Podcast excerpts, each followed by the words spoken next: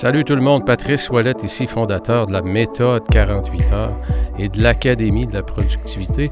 Je vous invite à aller voir sur mon site 48 heures par jour.com, heure avec un S, 48 heures par jour.com, tout est là. écoutez, aujourd'hui, je vous parle d'actualité. Pourquoi d'actualité? Parce que dans les deux dernières semaines, écoutez, l'actualité nous a servi des belles nouvelles, des très belles nouvelles qui nous permettent de tirer de très, très belles leçons de leadership. Alors aujourd'hui, je vous parle de qui je devrais dire, de trois personnages. Peut-être que les noms ne vous diront rien. Peut-être qu'au contraire, c'est des noms que vous connaissez déjà très bien. On parle ici de Corey Perry, on parle de Charlie Munger et de Sam Altman. Eh bien, juste pour vous situer rapidement d'entrée de jeu, Corey Perry, c'est un joueur de hockey de la Ligue nationale. On va regarder son pedigree, on va voir de où il vient, qu'est-ce qu'il a accompli et qu'est-ce qui s'est passé avec lui dernièrement. Charlie Munger, c'est qui? C'est un monsieur qui est très connu, peut-être beaucoup moins connu que son, associé, son associé qui s'appelait Warren Buffett. Charlie Munger, qui aurait eu 100 ans le 1er janvier 2024. Il vient tout juste de décéder la semaine passée.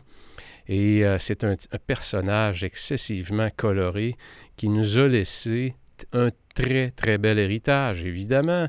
Héritage financier, valeur de 2,6, 2,7 milliards, mais surtout, surtout, de belles citations de la part de Charlie Munger qu'on va voir ensemble. Et le dernier, nul autre que M. Sam Altman. Sam Altman, c'est le fondateur de OpenAI, ChatGPT, qui a été la semaine passée, il y a deux semaines, deux, trois semaines, il a été littéralement congédié sur le champ à la surprise de tous, y incluant le plus gros investisseur dans OpenAI, qui est Microsoft. Ça l'a fait une bombe atomique dans le domaine des technologies. Donc, on parle de ces trois personnes-là. Sans plus tarder d'entrée de jeu, je vous parle de Corey Perry. Corey Perry, c'est qui? Écoutez, premièrement, c'est un Canadien. Un bon joueur de évidemment. Ils sont, il y en a plusieurs qui sont, qui sont canadiens, nés le 16 mai 1985 en Ontario, à Peterborough. Mais écoutez bien, c'est un type qui aujourd'hui, né en 85, il a eu 39 ans au mois de mai. On s'entend là que des joueurs de hockey qui, à 39 ans, sont toujours dans la ligue et qui performent, on peut les compter sur les doigts de la main. C'est excessivement rare. Corey Perry a eu une carrière junior absolument exceptionnelle. C'est un gagnant de la Coupe Memorial. C'est un type qui a gagné le championnat mondial junior avec l'équipe, évidemment.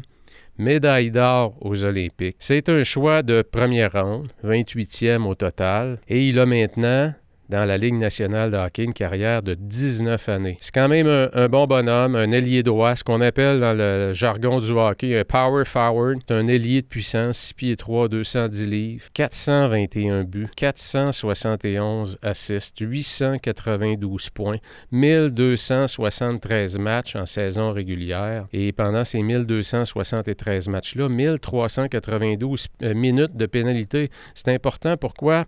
Parce que les minutes de pénalité vont témoigner un peu aussi du niveau d'agressivité, d'engagement du joueur. Donc, il y a plus qu'une minute de pénalité de moyenne, que plus qu'une minute de pénalité par match. Pour un joueur excessivement talentueux comme Corey Perry, c'est beaucoup. C'est beaucoup. Ça veut dire que c'est un joueur d'intensité. C'est un personnage engagé. C'est quelqu'un, quand il se présente, il se présente. C'est un grand leader, Corey Perry. 196 matchs en série. Hein, et pendant les séries, ces 196 matchs-là, 53 buts, 71 assists. Et écoutez bien, une autre statistique que je trouve vraiment intéressante. 271 minutes de pénalité pour 196 matchs. Ça veut dire que sa moyenne de pénalité, de minutes de pénalité par match en série, qu'est-ce qui arrive? Elle monte d'un cran. Et ça, en général, c'est ce que tu veux. C'est ce que tu veux de ton joueur, que quand c'est les grandes occasions, le joueur est capable de se préparer de lui-même et d'avoir un niveau d'intensité différent. Comme un athlète qui performe aux Olympiques, comme un homme d'affaires, une femme d'affaires qui performe dans les moments où ça compte. Il y a des gens qui s'écroulent sous la pression, il y a des personnes que la pression va les amener à aller chercher un autre niveau de performance. Corey Perry, pendant ses 19 années de carrière dans la Ligue nationale de hockey, Il a démontré que c'était l'homme des grandes occasions. N'oublions pas, Coupe Stanley également. Il a fait la finale de la Coupe Stanley. C'est le seul dans l'histoire de la Ligue nationale qui s'est rendu en finale avec trois équipes différentes. Et il a gagné évidemment euh, une Coupe Stanley, Trophée Hart. Et le Trophée Hart, il ne faut pas l'oublier. Bon, oui, c'est un, trophée individuel, mais regardez le nombre de joueurs qu'il y a dans la Ligue nationale. Quand tu es choisi comme le MVP, le Most Valuable Player, tu es le joueur le plus utile à ton équipe dans toute la Ligue nationale. Ça veut dire que tu es vraiment, vraiment dans une tu dans une classe à part, tu es un joueur d'exception. Mais Corey Perry a gagné le trophée Hart, il a également gagné le trophée Maurice Richard. Vous allez me dire, ouais, mais Pat, pourquoi tu nous partages toutes ces statistiques-là? Parce qu'il y a deux semaines, Corey Perry, pour ceux qui se souviennent, a passé un an avec le Canadien. Et euh, ça a été, je pense, dans la transition quand Marc Bergevin a été euh, remercié. On n'a pas renouvelé son contrat. Je pense qu'il y avait beaucoup de gens qui étaient déçus parce que Corey Perry est à une étape de sa carrière où il exerce un grand mentorat. C'est un, un joueur, c'est un grand leader que je qualifie un peu dans la classe des Marc Messier. Euh, un grand leader dans les deux sens du terme, 6 pieds 3, mais aussi un joueur engagé, un joueur qui se présente et un joueur aussi, ne l'oublions pas, lorsqu'il est présent sur la glace, c'est un joueur qui est très, très, très engagé. Il parle beaucoup.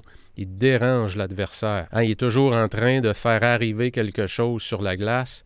il a 39 ans, comme je le disais, dans la Ligue, c'est quand même très âgé. Et c'est un joueur qui se va encore se placer devant le filet pour faire dévier les tirs à 39 ans.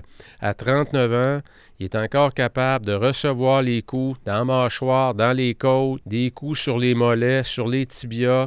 Envoyez ici, on se présente en avant, le corps est déjà tout meurtri à 39 ans pour un joueur de hockey et il se présente encore aux endroits où ça fait mal d'être. C'est Corey Perry. Un grand joueur, un grand leader qui exerce depuis 5-6 ans un très, très grand leadership d'influence dans les équipes où il passe. Lorsqu'il est parti pour le Canadien, il a signé avec euh, le Lightning de Tampa Bay. Et d'ailleurs, euh, il s'est rendu à nouveau en finale avec le Lightning.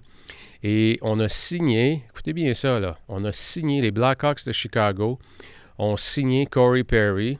Vous devez vous douter pourquoi pour ceux qui suivent le hockey parce que les Blackhawks savaient qu'ils repêchaient premier et ils ont voulu entourer le joueur générationnel qui est Connor Bedard. Alors, le, jeune Connor, on peut dire le petit Connor, le petit Connor Bedard, parce que c'est pas un très gros joueur physiquement, il va encore se développer, mais c'est pas un Corey Perry. Et pourquoi qu'on a voulu entourer euh, Connor Bedard d'un joueur comme Corey Perry? Bien, justement à cause de son leadership, à cause de son intensité à cause de tout le mentorat. Et on lui a donné à Corey Perry un contrat de 4 millions à 39 ans. C'est exceptionnel. vraiment, ce joueur-là une carrière exceptionnelle. Il est reconnu partout dans la Ligue nationale. Et qu'est-ce qui est arrivé? Écoutez bien ça. L'équipe est allée jouer un match à Columbus et la journée précédant le match, il y a eu un événement quelconque où l'équipe, les Blackhawks, est invitée et on ne connaît pas le fond de l'histoire parce que le directeur général ne l'a pas compté, Corey Perry ne l'a pas compté.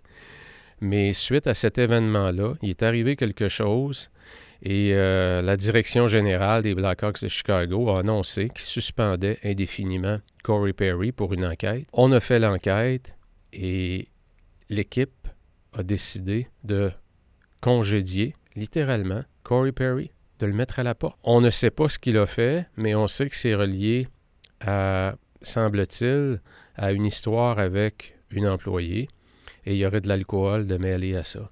Je sais pas si vous pouvez vous imaginer, là. Tu as 39 ans, la prochaine étape dans ta carrière, c'est le temps de la renommer. Tout le monde reconnaît ta grande contribution dans ton industrie, hein, qui est la Ligue nationale de hockey. Un événement et tout est détruit. Sa carrière est détruite. Sa réputation est dans le fond du baril. Hein, parfois, on passe une vie. On passe une vie à bâtir sa carrière, à bâtir sa réputation. Et on peut aller un 5 à 7 et soudainement, on bascule du côté obscur de la force, comme je, je, le dis souvent. On prend un petit verre de trop, et là, c'est parti de l'autre côté. C'est un deuxième, un troisième. On a le malheur de prendre son auto. On revient, et c'est terminé. On se fait arrêter, dossier criminel, tu perds ta job, ta réputation. C'est difficile, c'est difficile bâtir une réputation, c'est le travail d'une vie. Et ça peut se détruire en un rien. Et euh, pourquoi c'est venu me chercher tellement l'histoire de Corey Perry? D'un, parce que je l'admire. C'est un joueur que j'admire parce que je trouve que c'est un modèle de leadership et surtout, bon, euh, je pense que je vous l'ai dit, je vais avoir 59 ans bientôt et euh, j'ai toujours quand même pris relativement soin euh, de ma réputation, de l'implication que j'ai dans la communauté. Mais ce que je veux dire par là, c'est que personne, personne n'est à l'abri de faire une erreur un jour qui peut te coûter ta réputation complète. Hein, tu peux écrire quelque chose sur sur les médias sociaux, dans un moment de colère ou dans un moment d'euphorie importante, parce que tu as pris un petit verre de trop, ou peu importe ce qui s'est passé, et ça va se mettre à spinner. Et puis, soudainement, tu es dans les journaux. Hein? On ne tient pas à grand-chose, particulièrement dans l'ère numérique d'aujourd'hui avec les médias sociaux. Hein? C'est quelque chose que j'enseigne beaucoup à mes enfants, euh, d'être vigilant je dis pas d'être ultra prudent. Non, il faut avoir de l'audace dans la vie. Ça prend de l'audace. Mais il faut être vigilant. Faut être vigilant, savoir reconnaître rapidement. C'est quoi la vigilance? C'est un état d'éveil qui est plus élevé. Donc, qu'est-ce que ça veut dire? Ça veut dire que je suis en mesure de voir les pièges qui peuvent se présenter à moi et de prendre des décisions immédiatement. C'est ça de la vigilance.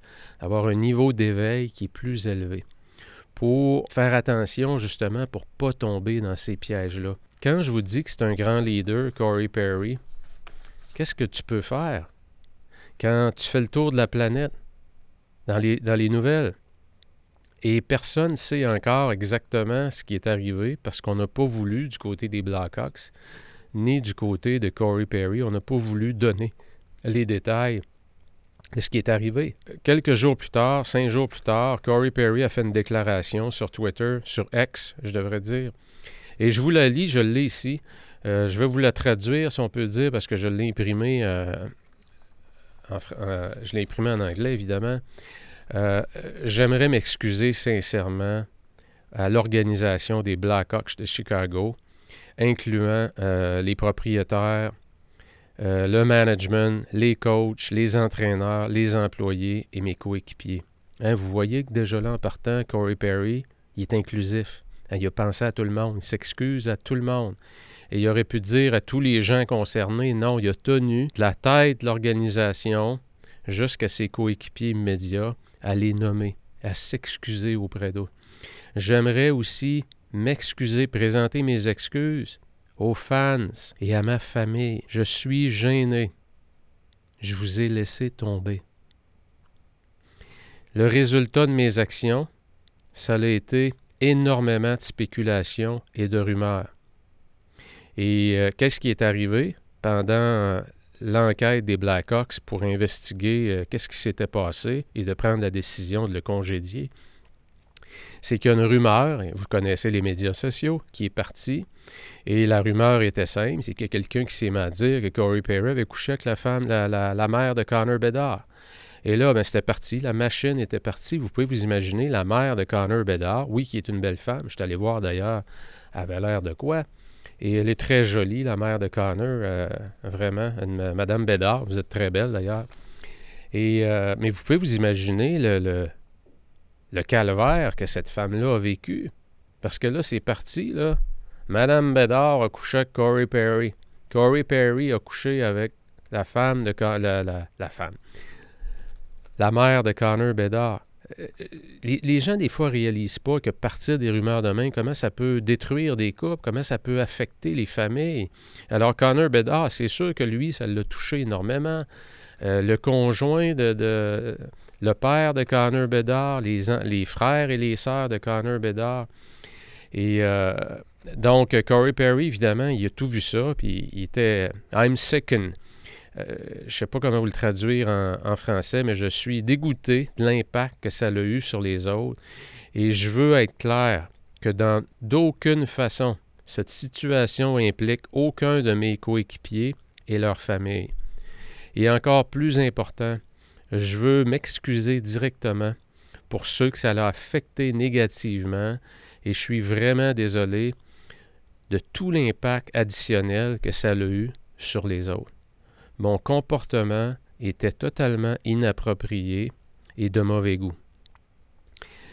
J'ai euh, débuté, euh, c'est-à-dire j'ai commencé à consulter des experts en santé mentale et en abus de substances euh, pour discuter de mes difficultés avec l'alcool et je vais prendre toutes les mesures nécessaires pour m'assurer que ça n'arrive plus jamais.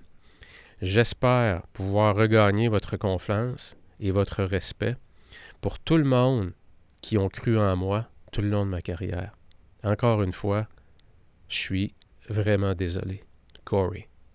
Ça, pour moi, là, c'est la marque d'un grand leader. Euh, est-ce, que est-ce que ça l'excuse? Ça va être quoi la suite de ça? Euh, je crois beaucoup à ce qu'on appelle, euh, je ne sais pas si c'est le bon mot en anglais, la, rédemption, le, le, pardon, si on peut dire. Je pense que Corey Perry va avoir une deuxième chance. Pourquoi? Parce qu'il a bien réagi. il s'est excusé, il est conscient que ce qu'il a fait, ça n'avait pas sa place. Euh, ça n'a pas tardé. Il est allé chercher de l'aide tout de suite. Et pour moi, ça, c'est la marque d'un grand leader. Il ne faut pas l'oublier. Personne, personne n'est à l'abri de ce genre de choses-là. Moi, je regarde dans ma carrière, euh, j'ai eu des moments de faiblesse, j'ai eu des moments où euh, j'ai pas fait preuve de grand leadership. Euh, je pense qu'on a tous, à quelque part, ces moments-là dans notre vie. C'est juste que ça n'a pas été reconnu publiquement, ça n'a pas fait la, tournée des nouvelles. Évidemment, je ne suis pas un personnage public, mais ça fait rien. On n'est pas obligé d'être un personnage public pour faire une erreur. J'ai eu des directeurs qui ont travaillé sous, euh, mes ordres et que j'ai été obligé de congédier, malheureusement, qui avaient énormément de talent. Pourquoi? Parce que lors d'un party de Noël, il y a eu des, gestes qui ont été posés qui n'étaient pas acceptables. Et je trouve ça malheureux parce que souvent, quand c'est sous l'influence de l'alcool, on perd l'inhibition qui nous permet de garder un peu plus le contrôle. Et c'est là qu'on fait des erreurs parfois qui peuvent nous suivre longtemps. Euh, donc, Corey Perry, très belle leçon de leadership. Et euh, je lui souhaite évidemment de pouvoir euh, consulter, d'avoir, d'être bien pris en main euh, de pouvoir revenir en force et je ne serais pas surpris qu'une équipe le reprenne. écoutez, il va avoir, s'il ne se replace pas cette année, ça veut dire qu'au mois de mai l'année prochaine, Corey Perry va avoir 40 ans. Il y a quelque chose qui me dit que ce gars-là, avec les qualités de leadership qu'il a, quelque chose m'a dit qu'il va revenir, finir sa carrière dans la Ligue nationale. Je lui souhaite parce qu'il a reconnu ses torts et euh, il fait ce qu'il faut pour s'en sortir. Monsieur Corey Perry. Je vous parle de Charlie Munger. Charlie Munger, c'est qui?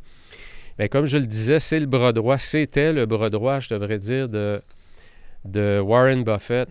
Et le plus drôle, c'est que Charlie n'a jamais, jamais étudié en finance. C'est un avocat. Il a gradué de l'université Harvard.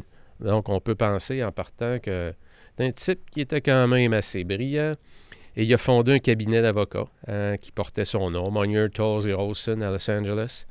Puis il s'est lancé en affaires avec Warren Buffett, qui avait rencontré dans un souper à Omaha, euh, au Nebraska, en 1959. Et si vous regardez, vous faites son nom dans, sur, euh, sur l'Internet, euh, dans, un furteur quelconque, vous allez voir les photos de ce petit bonhomme-là qui a l'air quasiment d'une souris avec ses lunettes rondes toujours assis euh, à côté de Warren Buffett. Et c'est les, deux grands compagnons. Euh, c'est une des associations hein, qu'on peut voir. Il n'y en a pas beaucoup des associations comme ça de, deux associés qui se complètent à merveille, qui sont sur la même longueur d'onde au niveau des valeurs, au niveau de la philosophie, philosophie de vie, philosophie d'investissement, et qui peuvent passer autant d'années ensemble. Alors, euh, c'est fascinant un gentil monsieur, vraiment, qui a énormément de classe, excessivement généreux, qui a redonné beaucoup. Comme je le disais, une fortune évaluée à 2,6, 2,7 milliards. Comme Warren Buffett, c'est quelqu'un qui était euh, très, très sobre dans ses goûts, euh, dans son style de vie. Euh, Warren Buffett, je pense que, je ne sais pas si je l'ai déjà mentionné, mais Warren Buffett demeure toujours dans la même maison qu'il avait il y a 40 ans, 50 ans C'est quand même phénoménal. Hein? Et il va retourner 99% de sa fortune, c'est ce qui est prévu, et laisse 1% de sa fortune à ses enfants. Tout est déjà euh, organisé. C'est, fascinant, c'est fascinant de voir ces gens-là qui, euh, et parfois le reste du monde qui rêve à avoir cette richesse-là. Et lui qui l'a, qui continue à vivre le genre de vie que le reste du monde vive. Euh, donc, c'est vraiment, c'est des personnages fascinants qu'on a, euh, qu'on a intérêt à, s'inspirer, à lire.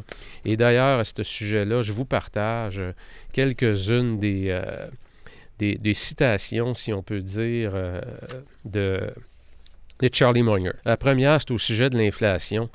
Charlie Munger disait Je me souviens du hamburger à 5 cents et du salaire minimum à 40 cents de. L'inflation a-t-elle ruiné le climat d'investissement? Il dit, je pense pas. Et on l'oublie. Pourquoi? Parce que présentement, présentement, on vit, on est dans une période d'inflation importante. Et on se dit, ça n'a pas de bon sens, mon salaire n'augmente pas comme l'inflation. Mais quand on s'élève un peu, puis on prend de la perspective, on se rend compte que malgré l'inflation, quand on prend de la perspective et on regarde ça sur des cycles plus courts qu'un an ou deux ans, L'inflation n'a jamais empêché le climat d'investissement. Et les rendements ont toujours rapporté. Donc, ça permet un peu de déboulonner ce mythe-là qui veut que l'inflation, ça nous empêche de s'enrichir. Hein, c'est ce qu'on pense? Ah, écoute, il me reste pas mal moins d'argent, l'épicerie coûte beaucoup plus cher. Puis mon salaire n'augmente pas au même rythme que l'épicerie, évidemment. Donc, on est branché sur une courte, courte, courte période de l'humanité. Hein, on est dans le moment présent. Charlie Monnier nous dit OK, hey, la gang, là, euh, élevez-vous un peu, regardez ça. Il faut regarder ça comme un soubresaut à l'intérieur. Donc, donnons-nous de la perspective. Je vous en donne un autre qui est très bonne. Euh, Charlie Munger qui disait il n'y a rien de plus contre-productif que l'envie. Il y aura toujours quelqu'un dans le monde qui va être meilleur que vous. Il dit de tous les péchés, l'envie est facilement le pire parce que vous ne pouvez même pas vous amuser avec. C'est une perte nette totale. Et euh, ce que je trouve le plus beau dans cette citation-là de Charlie Munger lorsqu'il l'explique, il dit les personnes les plus heureuses n'ont pas nécessairement tout. Les personnes les plus heureuses apprécient simplement ce qu'elles ont. C'est tellement beau. C'est tellement beau, c'est rempli de sagesse. Et on vit dans un monde de consommation. Tout ce qu'on a, il y a toujours quelque chose de meilleur. C'est ce qui fait qu'on consomme. Pourquoi? Parce qu'il y a un produit qui est amélioré. C'est la version 2, c'est la version 3. On est rendu, je pense, au iPhone numéro 15. Et à toutes les années, il en sort un. C'est pas comme si, bon, cette année, il passe, ils vont, ça va aller à deux ans. Non, non, c'est à toutes les années. Pourquoi? Parce que ça favorise la consommation. Et on est là. Et il y a des gens, je connais des gens, euh, je ne vous cacherai pas que j'en fais presque partie très souvent. Je suis embarqué dans, cette valse-là parce que j'aime les produits technologiques. J'aime rester à l'affût. Mais qu'est-ce que je fais? Je vais changer souvent. Donc, je consomme moi aussi. Plutôt que me dire, est-ce que ça correspond à un besoin ou est-ce que ça correspond à un désir? Dans mon cas, le téléphone, si j'ai l'iPhone 14 et que le 15 vient de sortir, est-ce que j'ai besoin du 15 dans mon travail? Absolument pas.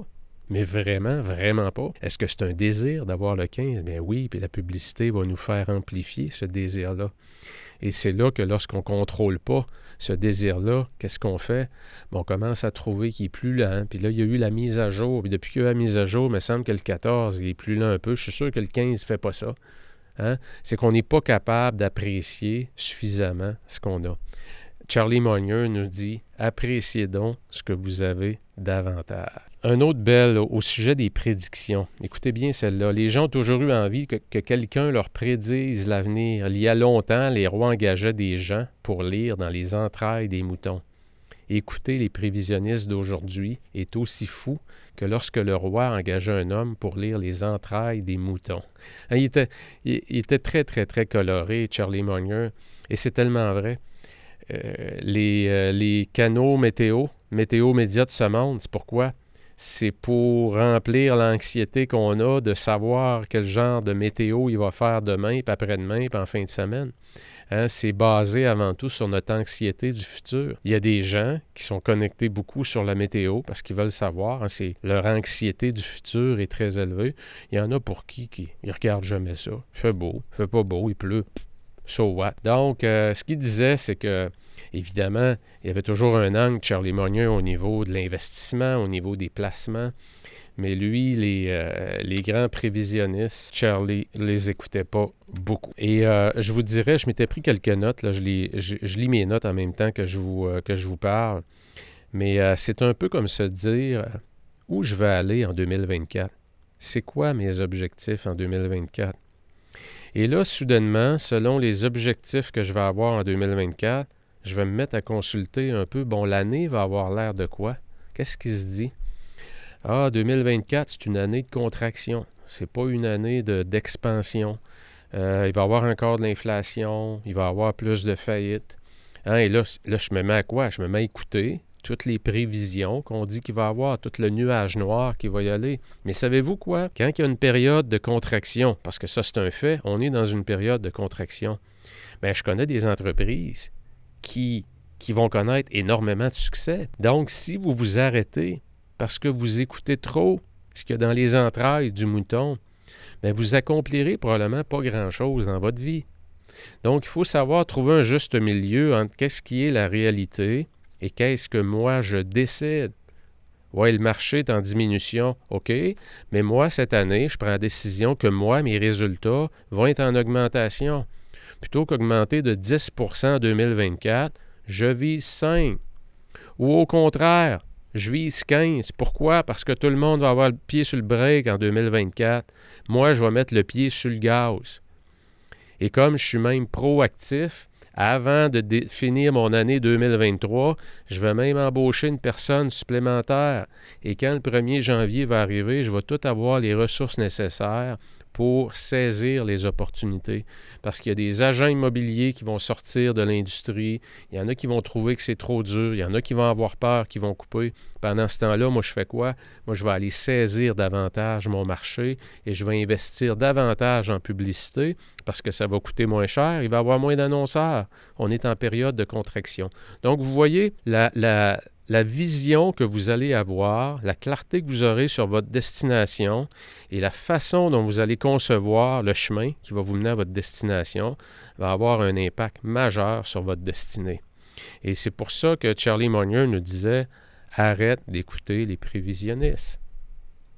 Prends tes décisions, décide de où tu veux aller. Au sujet des guerres, il nous a laissé une superbe citation, Charlie Munger. Il dit Pensez-y, pendant la Seconde Guerre mondiale, le Japon a torturé nos soldats à mort. Il les paradait. Les Allemands mettaient les gens dans des fours. C'est tout simplement horrible. Et qu'avons-nous fait après la guerre? Nous leur avons donné de l'argent pour reconstruire. Nous avons dit Oublions le passé. Le résultat a été un magnifique système économique mondial et une victoire pour les droits de l'homme. Le monde fonctionne mieux lorsqu'il est propulsé par la nécessité et l'amélioration et non par le passé et les récriminations. Wow! C'est tellement puissant. C'est tellement puissant, je rajoute rien à cette citation-là. Admettre ses erreurs, hein, c'est la thématique euh, je vous lis sa citation. J'aime que les gens admettent qu'ils ont été complètement stupides. Je sais que j'obtiendrai de meilleurs résultats si je me mets le nez dans mes erreurs. C'est un excellent truc à apprendre.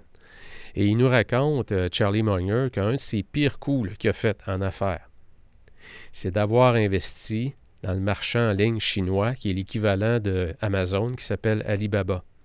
La valeur en bourse s'est effondrée de 75 son sommet, c'est en 2021, ça fait pas très longtemps.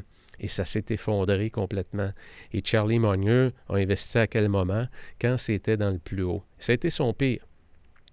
En revanche, un des placements qui l'ont rendu le plus fier dans toute sa carrière, depuis 1959, qui est avec Warren Buffett, c'est l'achat pour des millions de dollars, des millions de dollars d'actions de Bank of America et Wells Fargo en mars 2009.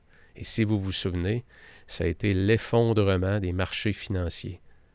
Et qu'est-ce que Charlie Munger a fait? Il a, dans le compte d'investissement d'un hôpital de Los Angeles, c'est lui qui s'occupait des finances, il a pris des millions et il est allé mettre ça à l'endroit où tout le monde se sauvait.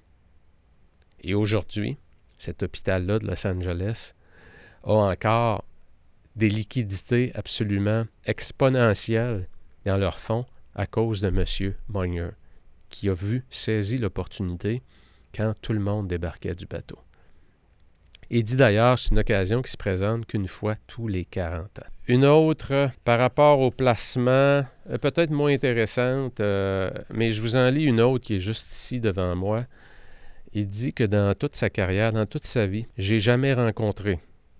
Il dit aucun, là, zéro. Je n'ai jamais rencontré une personne qui était wise, qui était intelligente, hein, qui avait des grandes connaissances, qui ne lisait pas. None, zero.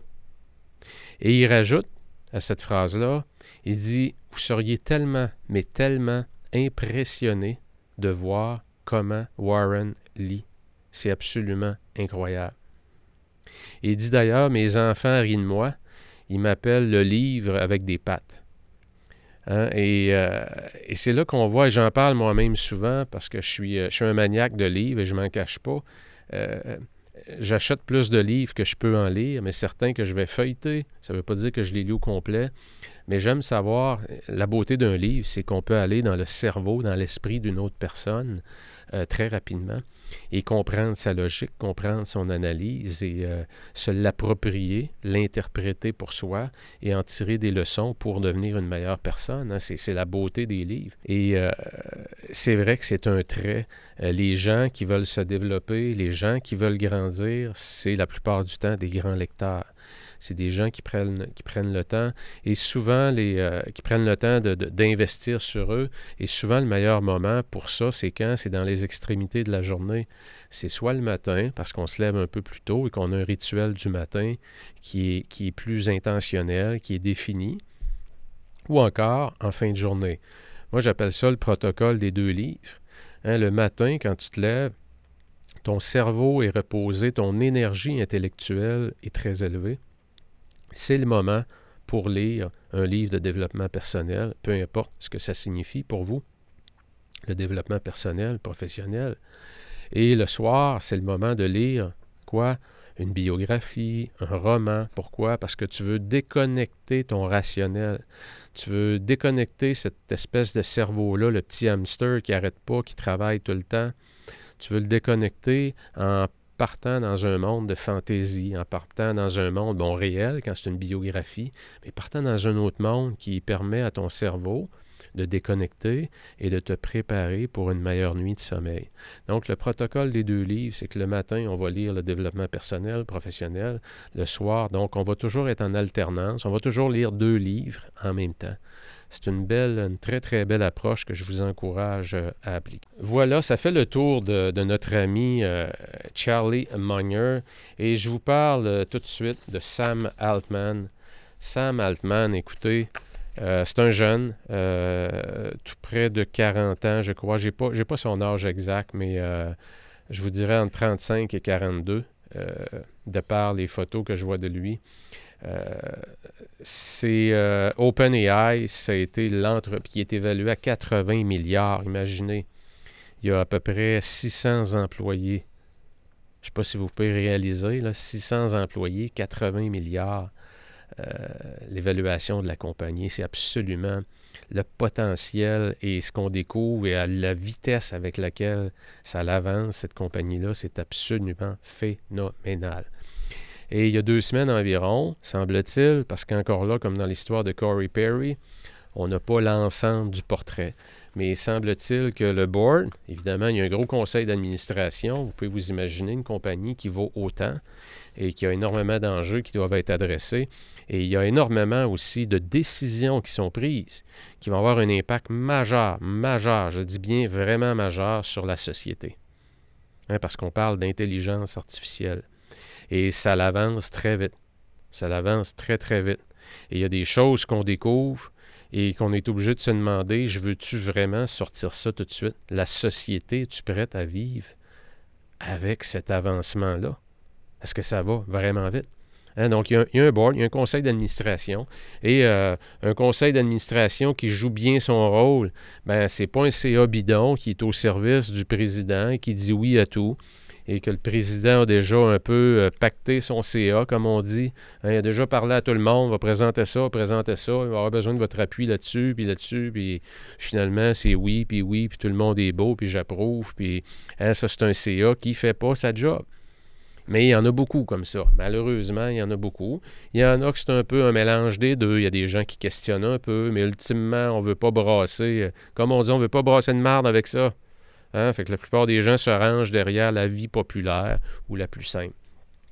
Donc, il y a un board euh, de, sur OpenAI et euh, il y avait une personne, semble-t-il, sur le board qui est excessivement préoccupée par une découverte qui a été faite en intelligence artificielle et euh, questionnait énormément la rapidité avec laquelle ces découvertes-là étaient faites et pourquoi on voulait continuer à pousser dans cette direction-là. Et euh, ça l'a tellement préoccupé le board qu'une des membres du board a fait la. Convaincu euh, les autres membres que M. Altman n'était plus la personne que ça prenait compte tenu des enjeux majeurs et des impacts sur la société. Donc, ils ont décidé un jeudi ou un vendredi, merci, bonsoir, il est parti. Merci, bonsoir, elle est partie. Et le plus gros investisseur de OpenAI, c'est Microsoft. Microsoft, on s'entend, c'est pas une petite compagnie. Et euh, même eux n'avaient pas été avisés. Alors que la nouvelle a vraiment fait une bombe atomique, une grosse bombe atomique dans le monde des technologies, et non seulement dans le monde des technologies, mais partout sur la planète, puisque Sam Altman s'est reconnu comme un des grands cerveaux. Et pourquoi je vous parle de Sam Altman et qu'est-ce qui a attiré comme, euh, comme euh, leçon de leadership? Mais écoutez bien ça. Il a été congédié, vous pouvez vous imaginer, euh, c'est pratiquement lui qui a fondé cette compagnie-là. Un peu comme Steve Jobs. Ceux qui ont lu l'histoire de Steve Jobs, vous savez qu'il a été congédié de Apple. Il est parti. Et il est revenu. Et il a fait de Apple ce qu'Apple est devenu. Il euh, ne faut pas l'oublier hein, que Steve Jobs a été congédié à un moment de, Apple. Donc, on a remercié M. Altman. Ça a fait une bombe atomique. Et euh, le personnel, évidemment, ce n'est pas une grosse équipe, comme je vous disais, environ 600 employés. Une grande partie de l'équipe, pas une grande partie, une petite partie de l'équipe, mais des gens vraiment ultra, ultra importants. On s'entend qu'une entreprise comme ça, là, c'est pas ces ameublements, là, la force. Là. Puis c'est pas le building, là.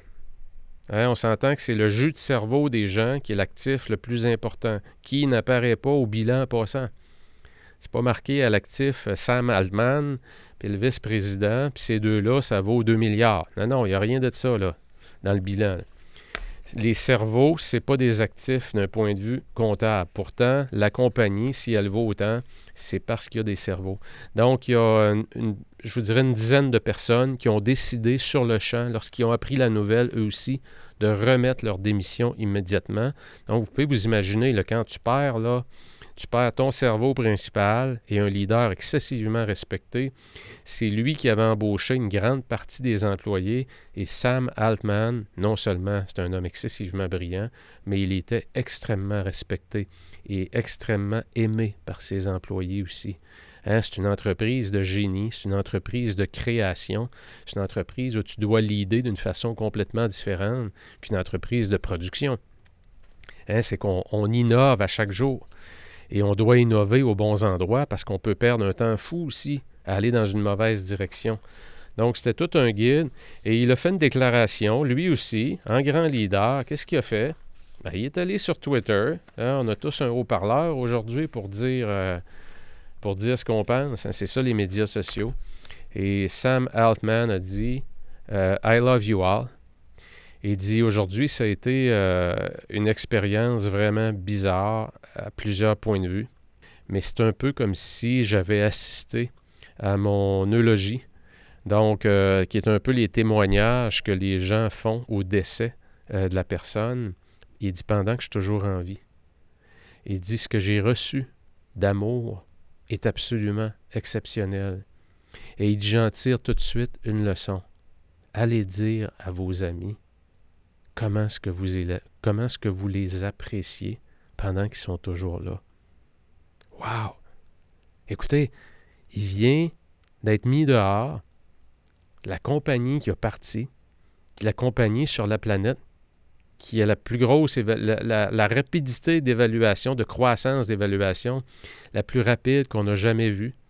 Il est reconnu partout sur la planète comme un génie et il est capable immédiatement, il n'a pas visé personne, il n'a jamais parlé du board, il a parlé au je, hein, première personne du singulier, comme Corey Perry. Si vous avez remarqué, il parle à la première personne du singulier. Il ne parle pas au tu, il ne parle pas au vous, il n'accuse pas personne. Il est capable de parler à la première personne du singulier et il est capable immédiatement de dire Écoutez, je vois déjà une leçon qui se présente à moi. Et euh, ce qui est le plus drôle, c'est que le lendemain, qui a été congédié, le CEO de, Microsoft, j'oublie son nom, euh, c'est un, euh, est originaire de l'Inde, c'est un Américain, mais originaire de l'Inde, l'a embauché avec son équipe. Puis, c'était drôle parce que ça s'est fait de un très, très, très rapidement. Et c'est comme le plus gros investisseur de OpenAI, c'est Microsoft. Et euh, sans aucune hésitation, il l'a embauché immédiatement. Et en l'espace de quelques jours, euh, je vous dirais, mettons une semaine, il y a eu un gros remaniement sur le board et ça a tellement changé rapidement qu'on a demandé à Sam Altman de reprendre le poste de président et CEO de OpenAI. Donc, au moment où j'enregistre ce podcast, euh, Sam Altman est de retour euh, en charge, dans un retour renouvelé, dans où l'équipe est encore tissée beaucoup plus serrée. Exceptionnel comme histoire. Hein. Euh, donc, vous voyez trois, trois personnages euh, qui euh, marque l'humanité, si on peut dire. Je peux m'exprimer ici, peut-être pas dans le cas de Corey Perry, mais c'est un personnage public quand même. C'est un personnage qui laisse une marque. Euh, chacun à leur façon. D'un côté, un, un, leader qui, malgré son âge qui avance, n'a pas peur de se présenter, de demeurer dans la haute performance, de souffrir pour son équipe, d'exercer un grand leadership.